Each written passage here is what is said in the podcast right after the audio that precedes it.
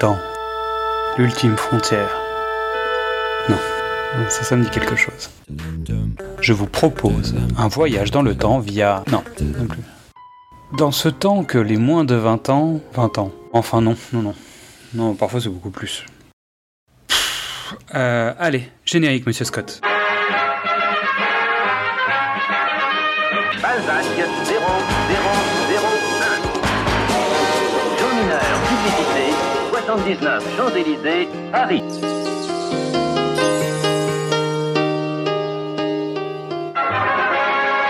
Bienvenue dans Précédemment sur vos écrans, le podcast des équipes de Le Pitch était presque parfait. Je suis Xad et aujourd'hui je suis de sortie et je vais vous entraîner dans le passé pour parler d'un film. Il y a de grands films qui traversent le temps et d'autres qui profitent des occasions pour voyager par rebond. Faites vos valises, nous partons en voyage.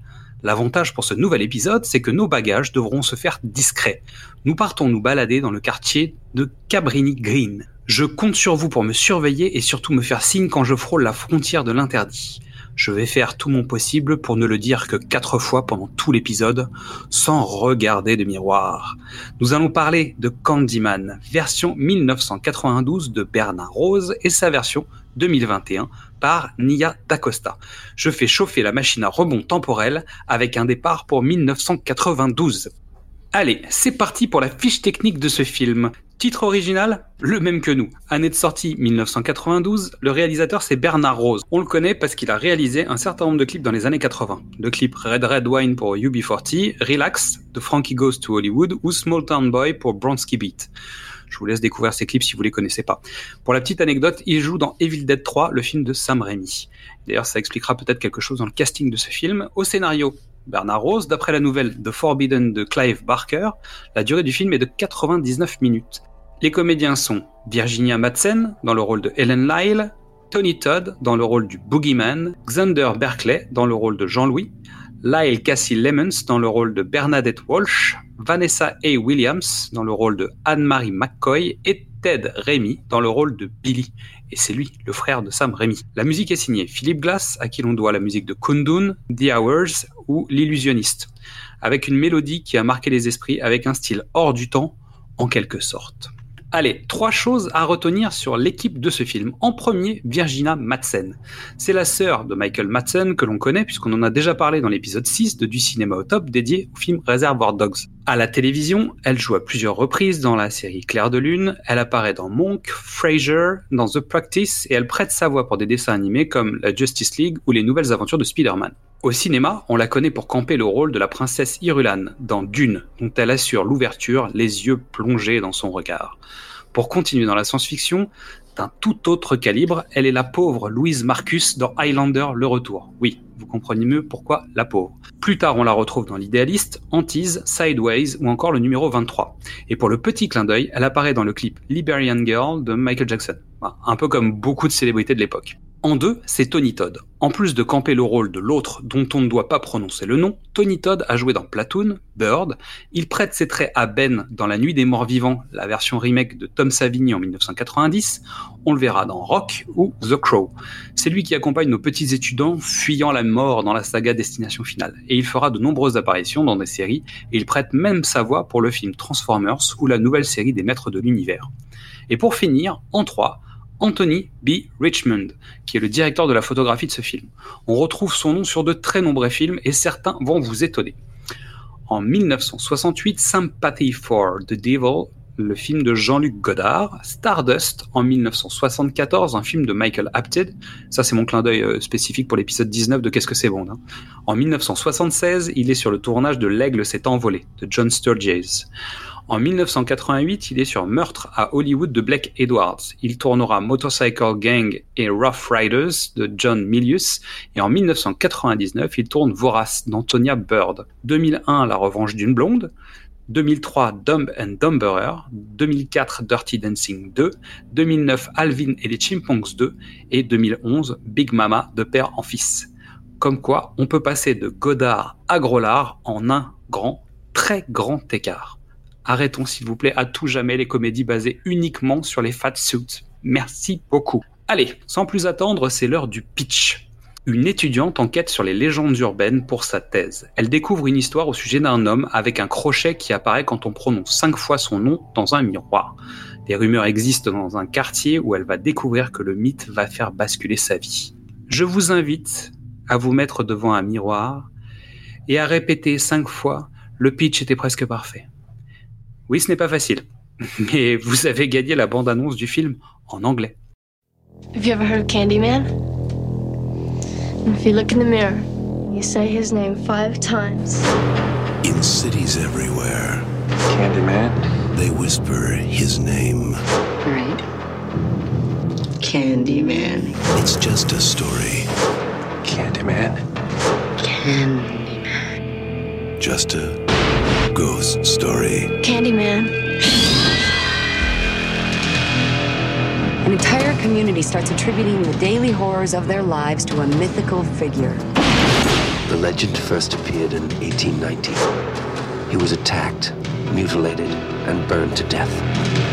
Poor Candyman. Helen, a woman died in there. Leave it. Everyone knows he isn't real. That's modern oral folklore. Everyone. Except Helen Lyle. Bernadette. It ain't safe around here. I don't scare too easy. Wanna know about Ruthie Jean?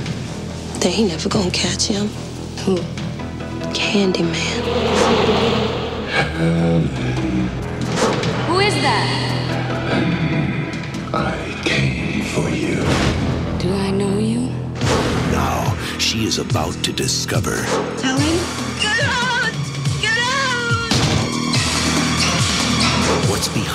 The mystery, I'm sick. what's behind the legend, Listen, he's under the bed! and most terrifying of all, Come with me. what's behind the mirror. He's here. Candyman. You don't have to believe. Just beware. Je sais que vous avez vraiment essayé et merci à vous. Maintenant que nous avons fait plus ample connaissance avec ce film, voici trois raisons de le voir. Premièrement, le Boogeyman. Depuis la création de Freddy Krueger et Pinhead dans Hellraiser, aussi issu de l'esprit de Clive Barker, on attend un nouveau croque-mitaine pour venir nous chercher. Mêlant les légendes urbaines, la culture afro-américaine, nous avons un méchant assez charismatique. Il donnera naissance à deux suites, rien d'illogique dans le cinéma d'horreur de l'époque.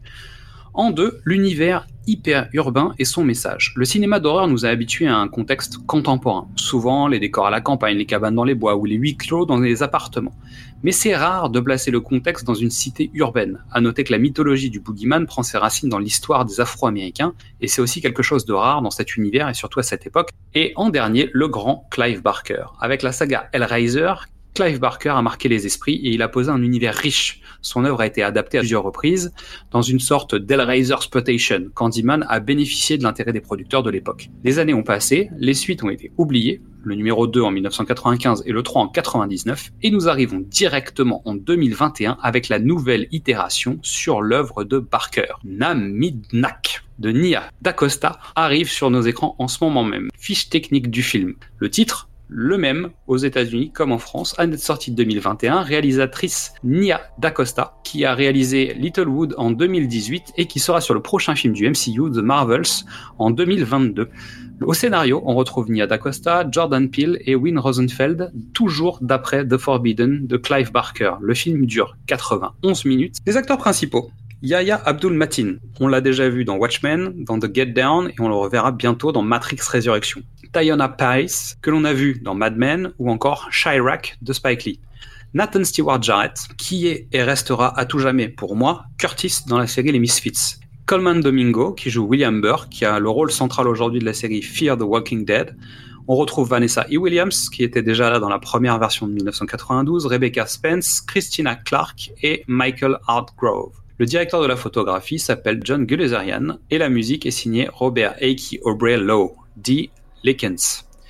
Et il s'agit d'une sorte de suite remake du film des années 92 dont voici le pitch. D'aussi loin qu'ils s'en souviennent, les habitants de Cabrini Green, une des cités les plus insalubres en plein cœur de Chicago, ont toujours été terrorisés par une effroyable histoire de fantômes. passant de bouche à oreille où il est question d'un tueur tout droit sorti de l'enfer, avec un crochet en guise de main, qui pourrait apparemment être convoqué très facilement par qui l'oserait, rien qu'en répétant son nom cinq fois devant un miroir.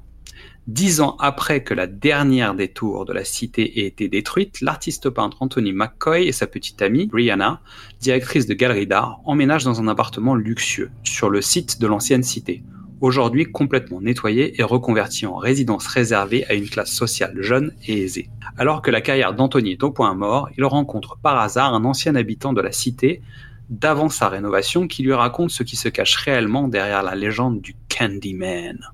Désireux de relancer sa carrière, le jeune artiste commence à se servir des détails de cette macabre histoire comme source d'inspiration pour ses tableaux, sans se rendre compte qu'il rouvre la porte d'un passé trouble qui va mettre en danger son équilibre mental et déclencher une vague de violence qui, en se propageant, va le forcer à faire face à son destin. Et voilà un pitch. Ouf, promis, comme toujours sur nos hors-séries, je ferai attention de ne pas spoiler le nouveau film. Le miel est bon pour la santé et je vous propose une cuillère d'une production locale de Cabrini Green. Dégustez un peu de la bande-annonce de ce film actuellement dans vos salles. C'est là que tout a commencé. La légende de Candyman. Il se baladait dans le quartier et distribuait des friandises aux enfants. Un jour, des enfants ont trouvé des lames de rasoir dans leurs bonbons. La police a débarqué. C'est là que j'ai vu le vrai visage de la peur. À genoux Tes mains, tes mains, tes mains Ils l'ont tabassé, torturé et tué, sans sommation. Quelques semaines plus tard, d'autres lames de rasoir ont apparu dans d'autres bonbons. Il était innocent. Donc il existe Candyman n'est pas un homme. Candyman, c'est toute la ruche. Si tu es venu chercher Candyman, un bon conseil. Laisse tomber. Je me sens en phase avec cette histoire. Je t'écoute. C'est ici, dans ce quartier, que la légende est née. Uh Et la légende raconte que si on dit son nom cinq fois en regardant dans un miroir, on peut le faire apparaître. On invoque Candyman? Hors de question. Candyman. Anthony, non Candyman. Arrête Je veux pas commencer à flipper dans mon nouvel appart avant de dormir. Quand Candy. Les Noirs ont assez de problèmes comme ça. Il faut oser Arrête-toi là. et dire son nom. Candyman. T'as pas intérêt à dire le dernier. Candyman. Candyman. Vous voulez faire partie de l'histoire? Non Dites son nom. Candyman.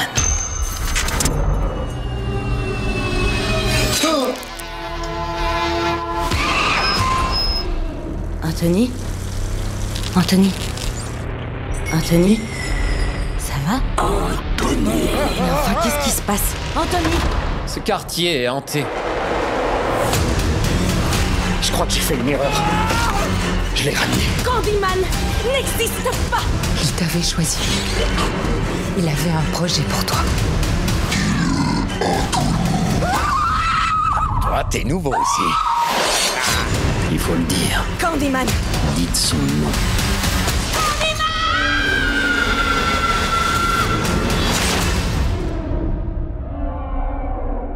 Et voilà, le film se positionne comme un reboot suite euh, de l'histoire qui s'intègre un petit peu dans la continuité du film de 1992, mais voici trois raisons d'aller le voir. Premièrement, l'architecture. La réalisation et la direction artistique ont donné à l'architecture, aux constructions, aux lignes, un vrai rôle dans le film. Les décors sont choisis, les lieux travaillés, la ville de Chicago est mise en avant dans son évolution et ses contradictions parfois. Ce mécanisme fait du pied à d'autres œuvres et notamment on peut penser parfois à celle de Stanley Kubrick, toute proportion gardée. La digestion de l'univers, l'intégration dans l'univers de Clive Barker se fait avec plus ou moins de réussite selon notre rapport à la saga et notre envie d'une certaine finesse dans les sujets abordés. Toujours est-il que nous avons face à nous une proposition qui n'est pas juste une suite basique. Le film tente de traiter des sujets actuels par le prétexte d'une saga culte. Il s'agit d'un film de son époque sans hésitation. Il vise large, il évite de choquer, il camoufle l'horreur, mais insiste sur le message, la cause, à dessein. Et en dernier, Jordan Peele. Artiste du duo Kay and Peele, il a marqué les esprits en passant à la réalisation avec son premier film Get Out, puis avec son second Us. Il est aussi producteur, comme ici, ou pour le Black Clansman de Spike Lee. Sa patte est présente dans le projet, donc vous savez à peu près à quoi vous attendre. Et c'est ici que se clôture ce cinquième hors-série de précédemment sur vos écrans. Merci à toutes et à toutes pour votre écoute. Nous attendons vos notes et vos commentaires sur les sites de podcast et les agrégateurs. Vous savez que cela nous aide à progresser et à rencontrer de nouveaux auditeurs. Abonnez-vous sur ces mêmes plateformes, suivez-nous sur les réseaux sociaux, Facebook, Instagram ou Twitter, venez nous parler, commentez et likez. Restez à l'écoute car des nouveaux épisodes sont en préparation et arrivent très bientôt. Mourir ne va bientôt plus attendre. Et sur ce, je vous dis à très bientôt, ici ou ailleurs.